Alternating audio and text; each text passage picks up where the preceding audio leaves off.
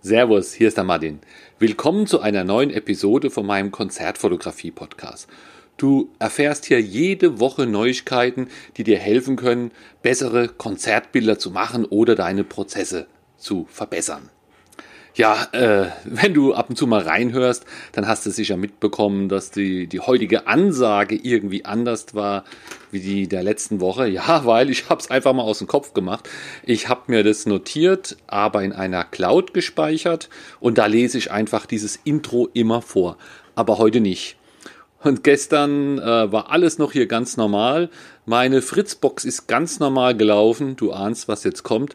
Heute früh gehe ich ins Büro und meine Fritzbox-Cable geht nicht mehr. Sie macht überhaupt keinen Muxer. Äh, alle Anzeigelämpchen sind, sind schwarz. Also wenn du diesen Podcast hörst, dann geht's wieder, weil sonst kann ich ihn gar nicht hochladen. Ähm, ich habe dann natürlich erstmal versucht, am, am Netzteil ein bisschen rumzufuchteln, mal woanders eingesteckt, rein und rausgezogen. Aber man kann nicht drauf zugreifen, nicht über einen PC, äh, auch mit Tastenkombinationen geht da gar nichts mehr. Und dann habe ich gleich mal bei United Media angerufen, von denen ist die Fritzbox, ich bin der Kunde. Und das war eigentlich sehr gut. Ich kam relativ schnell durch also Handy auf laut, Warteschleife, ein bisschen abgehört. Aber dann kam ich relativ schnell durch. Freundlicher Mensch dran, der wohl aufgrund von meiner Telefonnummer schon alle meine Daten hatte. Also ich musste da keine langen Kundennummern vorlesen. Den habe ich mein Pro Problem geschildert. Und er hat dann auch nicht gesagt, äh, ja, ich soll mal dies versuchen oder jenes versuchen, sondern er kam dann da eigentlich auch schnell zu dem Schluss, dass die Sachen, wo ich versucht habe, dass das wohl ja, das Einzige war, was man machen kann.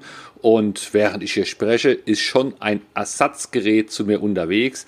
Er hat gesagt, er kann es nicht zusagen, dass es übermorgen da ist, aber einen Tag später sollte es schon da sein. Und das soll ich anschließen und dann ist alles gleich so gut, wie es vorher war. Gott sei Dank habe ich die Konfiguration meiner Fritzbox gerade vor zwei, drei Wochen gespeichert, seitdem nichts mehr geändert so dass ich hoffe, dass ich da auch nicht wieder alles einrichten muss. Also das einfach mal, mal kurz vorhin, vor, vorweg. Ich werde dich dann informieren, wie die Geschichte ausging. Äh, ja, kannst du nächste Woche zuhören, wenn dich nicht interessierst für Konzertfotografie, dann hier mein Leid mit, mit der Fritzbox. Aber ich möchte nicht meckern, die ist gut gelaufen die ganze Zeit. Unity Media hat auch gut funktioniert, also eigentlich alles gut. So, um was geht's heute? Heute geht's um das Thema Presseausweis. Brauche ich für die Konzertfotografie einen Presseausweis? Ja, die Fragen kann man schnell beantworten. Nee, braucht man nicht. Aber man kann natürlich auch mal ein bisschen drauf, drauf eingehen und wo vielleicht doch ein Vorteil sein könnte, wenn man einen Presseausweis hat. Also falls ihr einen Presseausweis jetzt nicht sagt, es ist nicht der Ausweis, den du am Eingang bekommst bei der, bei der Location und wo vielleicht Presse draufsteht. Das ist dann ja nur ein Ausweis für diese Veranstaltung. Ich meine hier einen Presseausweis zur Not kannst du bei Wikipedia googeln, der von ja, großen Verbänden ausgestellt wird und der dich dann quasi ausweist als Mitarbeiter der Presse. Und ja, da gibt es fünf, sechs sehr große Verbände und die Ausweise, die von denen ausgestellt werden, die sind auch sehr stark anerkannt. Dann gibt es ganz viele andere Leute, die Presseausweise äh, ja, anbieten, verkaufen, sage ich mal, die sind dann weniger anerkannt und es gibt sogar Fake-Presseausweise, die man sich irgendwo bestellen kann. Also da gibt es einfach in der gesamten Bandbreite alles. Äh, jeder kann eigentlich Presseausweise herstellen oder verkaufen. Da ist eigentlich kein, kein, kein Gremium oder keine Erlaubnis wird dafür benötigt. Das heißt, nur weil einer einen Presseausweis hat, ist er noch lange nicht geprüft, dass der da hauptberuflich tätig ist. Aber das ist eigentlich der Hintergrund. So dass man, wenn man einen gezeigt bekommt, dass man dann weiß, aha, der Mensch ist hauptberuflich tätig für die Presse, dann ist es ja okay, wenn ich den hier zu diesem Presseevent auch reinlasse. Das kennt man, äh, wenn, ja, wenn irgendwo eine Demo ist oder sowas, da ist ja dann keine Zeit zum Akkreditieren oder, oder Unfall auf der Autobahn, dann zeigen diese Reporter da immer ihren, ihren Presseausweis, um dann da vielleicht vorgelassen zu werden oder nicht weggeschickt zu werden. Meiner ist äh, einer von diesen renommierten Verbänden und ich muss mich da auch jedes Jahr neu legitimieren. Das heißt, ich muss Abrechnungen hinschicken, Tätigkeitsnachweise, sodass die sehen, dass es wirklich hier hauptberuflich mein Job ist, Fotos zu machen und dass da auch richtig Geld fließt äh, und dass es kein, kein, kein Hobby ist. Und dann bekomme ich da auch immer meinen Presseausweis, den muss ich da auch, auch bezahlen.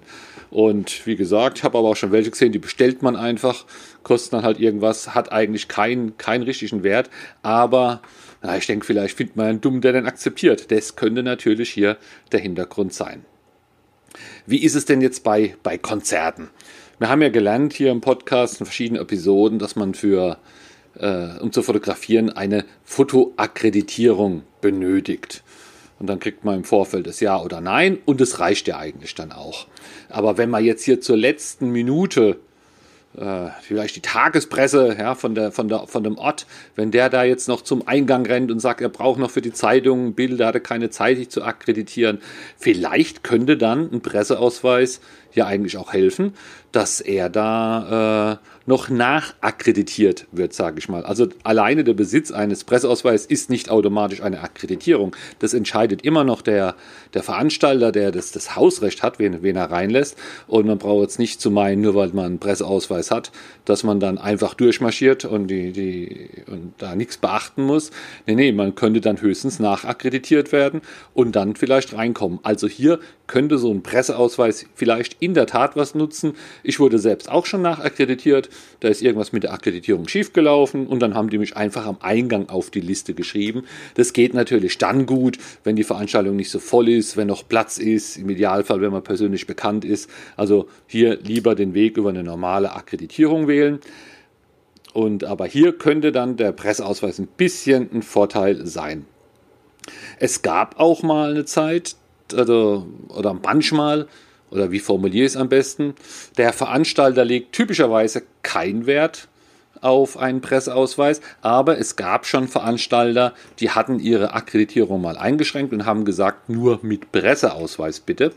Es war damals die Zeit der DSGVO, keiner wusste so genau Bescheid und ich kann dann den, den Veranstalter auch, auch nachvollziehen, weil er ist wahrscheinlich davon ausgegangen, dass Leute, die einen Presseausweis haben, hauptberuflich tätig sind und dann auch wissen, was sie tun. Also sich damit mit dem Thema beschäftigen und gegebenenfalls Regeln von der DSGVO oder was da auch immer gerade aktuell war, auch einhalten. Von so einem Hobbyfotograf kann man da nicht immer davon ausgehen, dass sie sich mit diesen Themen beschäftigen.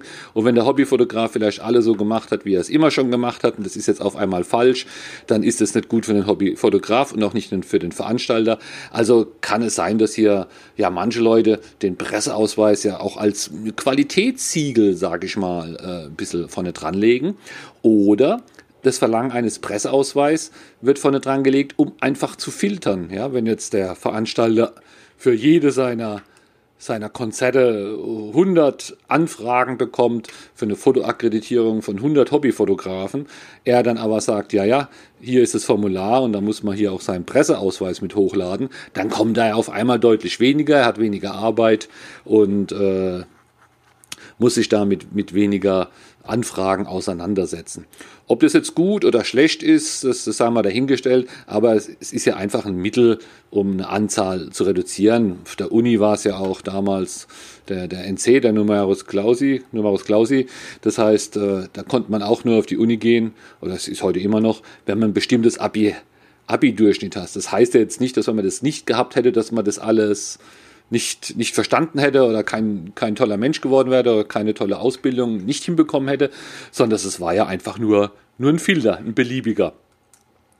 So, wo könnte es aber denn noch von Vorteil sein? Also nicht nur am Eingang im letzten Moment, aber das, das darf es nicht so eng sehen. Da ist vielleicht ein Prozent oder ein halbes Prozent, wo sowas mal vorkommen könnte. Vielleicht eher bei den Tageszeitungleuten. Äh, man könnte es aber auch brauchen, wenn man schon die Akkreditierung schreibt. Ja, gerade die Hobbyfotografen, wenn die schreiben, hiermit bitte ich eine Fotoakkreditierung und das schreiben 20 andere auch, dann sieht der Veranstalter da nicht, welche die Akkreditierung welche der Akkreditierung jetzt für ihn am meisten bringen könnte. Wer ist wirklich Hobby? Wer ist für eine Zeitung? Wer ist für ein Magazin? Wer ist für ein Webziehen? Und da hilft es natürlich, die Akkreditierungsanfrage zu formulieren, dass man dem Veranstalter auch schon im Text verdeutlichen kann, dass man ja, was, was Gutes tut, äh, was Gutes tut für den Veranstalter, wenn man da schreibt, ja, und unsere Zeitung hatte schon einen Vorbericht und wird morgen in der Zeitung zwei Bilder bringen und einen Nachbericht, dann wird der Veranstalter solche Leute zum Beispiel von der Tagespresse natürlich eher zulassen, wie wenn man einfach schreiben würde, ich will fotografieren. Oder wenn du ein Webziehen hast, dann solltest du das reinschreiben. Also das möchte ich nicht alles wiederholen. Gibt es ja irgendwo das Kapitel Tipps für eine Akkreditierung oder so, da steht es alles drin. Und einer dieser Tipps ist, wenn denn schon hast, ja, dann schreib halt rein, dass du einen Presseausweis hast. Ja? Also ich, ich mache es bei mir rein, unabhängig, ob das jetzt ein Konzert ist oder eine normale oder eine andere Presseveranstaltung oder Politik, Fotocall, was auch immer. Ich habe ja da meinen mein Standardtext und da steht dann auch drin, an Beisend ist Ihnen mein Presseausweis, dann hängt der dran. Also ich kann jetzt gar nicht so genau sagen, wie, wie, wie groß der Vorteil ist, dass der dranhängt, weil ich ja nicht, nicht jedes Mal zwei Akkreditierungen schreiben kann, mal mit, mal ohne unter verschiedenen Namen und gucke, was funktioniert oder nicht. Aber ich schätze den Vorteil hier auch sehr, sehr gering ein weil ich natürlich auch auf fast allen Konzerten Leute treffe, die keine, keinen Presseausweis haben. Aber wenn es jetzt hier so in die Richtung ja, äh, Pink geht oder Madonna oder so irgendwas, dann kann es ja nicht verkehrt sein, wenn man da auch äh, alles reinlegt in so eine Akkreditierungsanfrage, was man denn äh, für Vorteile bietet. Und dann kann so ein Presseausweis vielleicht ja auch ein bisschen hilfreich sein, ist ja auch ein bisschen zum Text. Was solltest du jetzt machen als Hobbyfotograf? Äh, ja, zum einen könntest du ja wirklich mal das Wikipedia-Kapitel durchlesen über Presseausweise und dir diese größeren Verbände mal anschauen. Da wirst du dann aber wahrscheinlich feststellen, dass du als Privater eher keinen Presseausweis bekommst. Dann kannst du dir die anderen mal anschauen und da ist vielleicht der eine oder andere dabei, der Presseausweise auch ausstellt, ohne dass man Einkommensnachweise liefert oder hauptberuflich ist. Und wenn das ein Presseausweis ist, der im vernünftigen preislichen Rahmen ist, ja, ich sag mal, warum denn nicht, wenn er, wenn er was bringt, dann kannst du es ja mal beantragen und kannst so ein Ding auch mal mal ausprobieren ein Jahr lang, ob es bei dir Vorteile hat bei der Fotoakkreditierung. Und wenn nicht, ja, dann lässt es einfach wieder gut sein. Dann hast du vielleicht, keine Ahnung, 50 Euro oder so in den Sand gesetzt. Aber sonst weiß es dein Leben lang nicht, ob das was bringt oder nicht. Was ich auf alle Fälle abraten würde, das wäre so ein Fake-Presseausweis. Ja, auch wenn irgendwo im Eck ganz klein steht, äh, Spaßausweis oder so irgendwas, ja, Spaßpilotenschein, Spaßpanzerführerschein und Spaß Presseausweis. Äh, das würde ich mir nicht besorgen und schon gleich gar nicht irgendwo an einer offiziellen Stelle vorzeigen, in der Hoffnung, dass es einer nicht merkt. Also das ist dann eigentlich schon so, ja, ich weiß nicht, ob es Betrug ist, aber es ist zumindest eine, falsche Vortäuschung, eine Täuschung, was man da, was man begeht. Das wäre ganz schlechter Stil. Und wenn ich Veranstalter wäre, würde ich so Leute, die einmal versuchen, mich so reinzulegen, auch gar nicht mehr reinlassen. Also so ein Fake würde ich nicht machen. Und äh, ja, schaust das mal an in Wikipedia und äh, wenn du Fragen hast, wie immer, schick mir einfach eine Nachricht und sei gespannt auf die nächste Woche, wenn es dann heißt, meine Fritzbox geht wieder. Bis dann, tschüss. Ich hoffe, diese und die letzten Folgen haben dir gefallen, dass du da irgendwas gelernt hast oder zumindest Anregungen oder Ideen bekommen hast. Damit das nicht alles hier immer so theoretisch ist im Podcast, gebe ich auch 2020 wieder meinen Konzertfotografie-Workshop. Du findest alle Infos dazu auf www.konzertfotografieworkshop.de und dort wird fotografiert auf dem Festival, jede Menge Bands, unterschiedliche Lichtsituationen. Vorher ist Theorie, es gibt einen Praxisteil, wir machen Feedbackrunden. Also da kann man richtig mal was lernen. Schau dir es an auf www.konzertfotografieworkshop.de.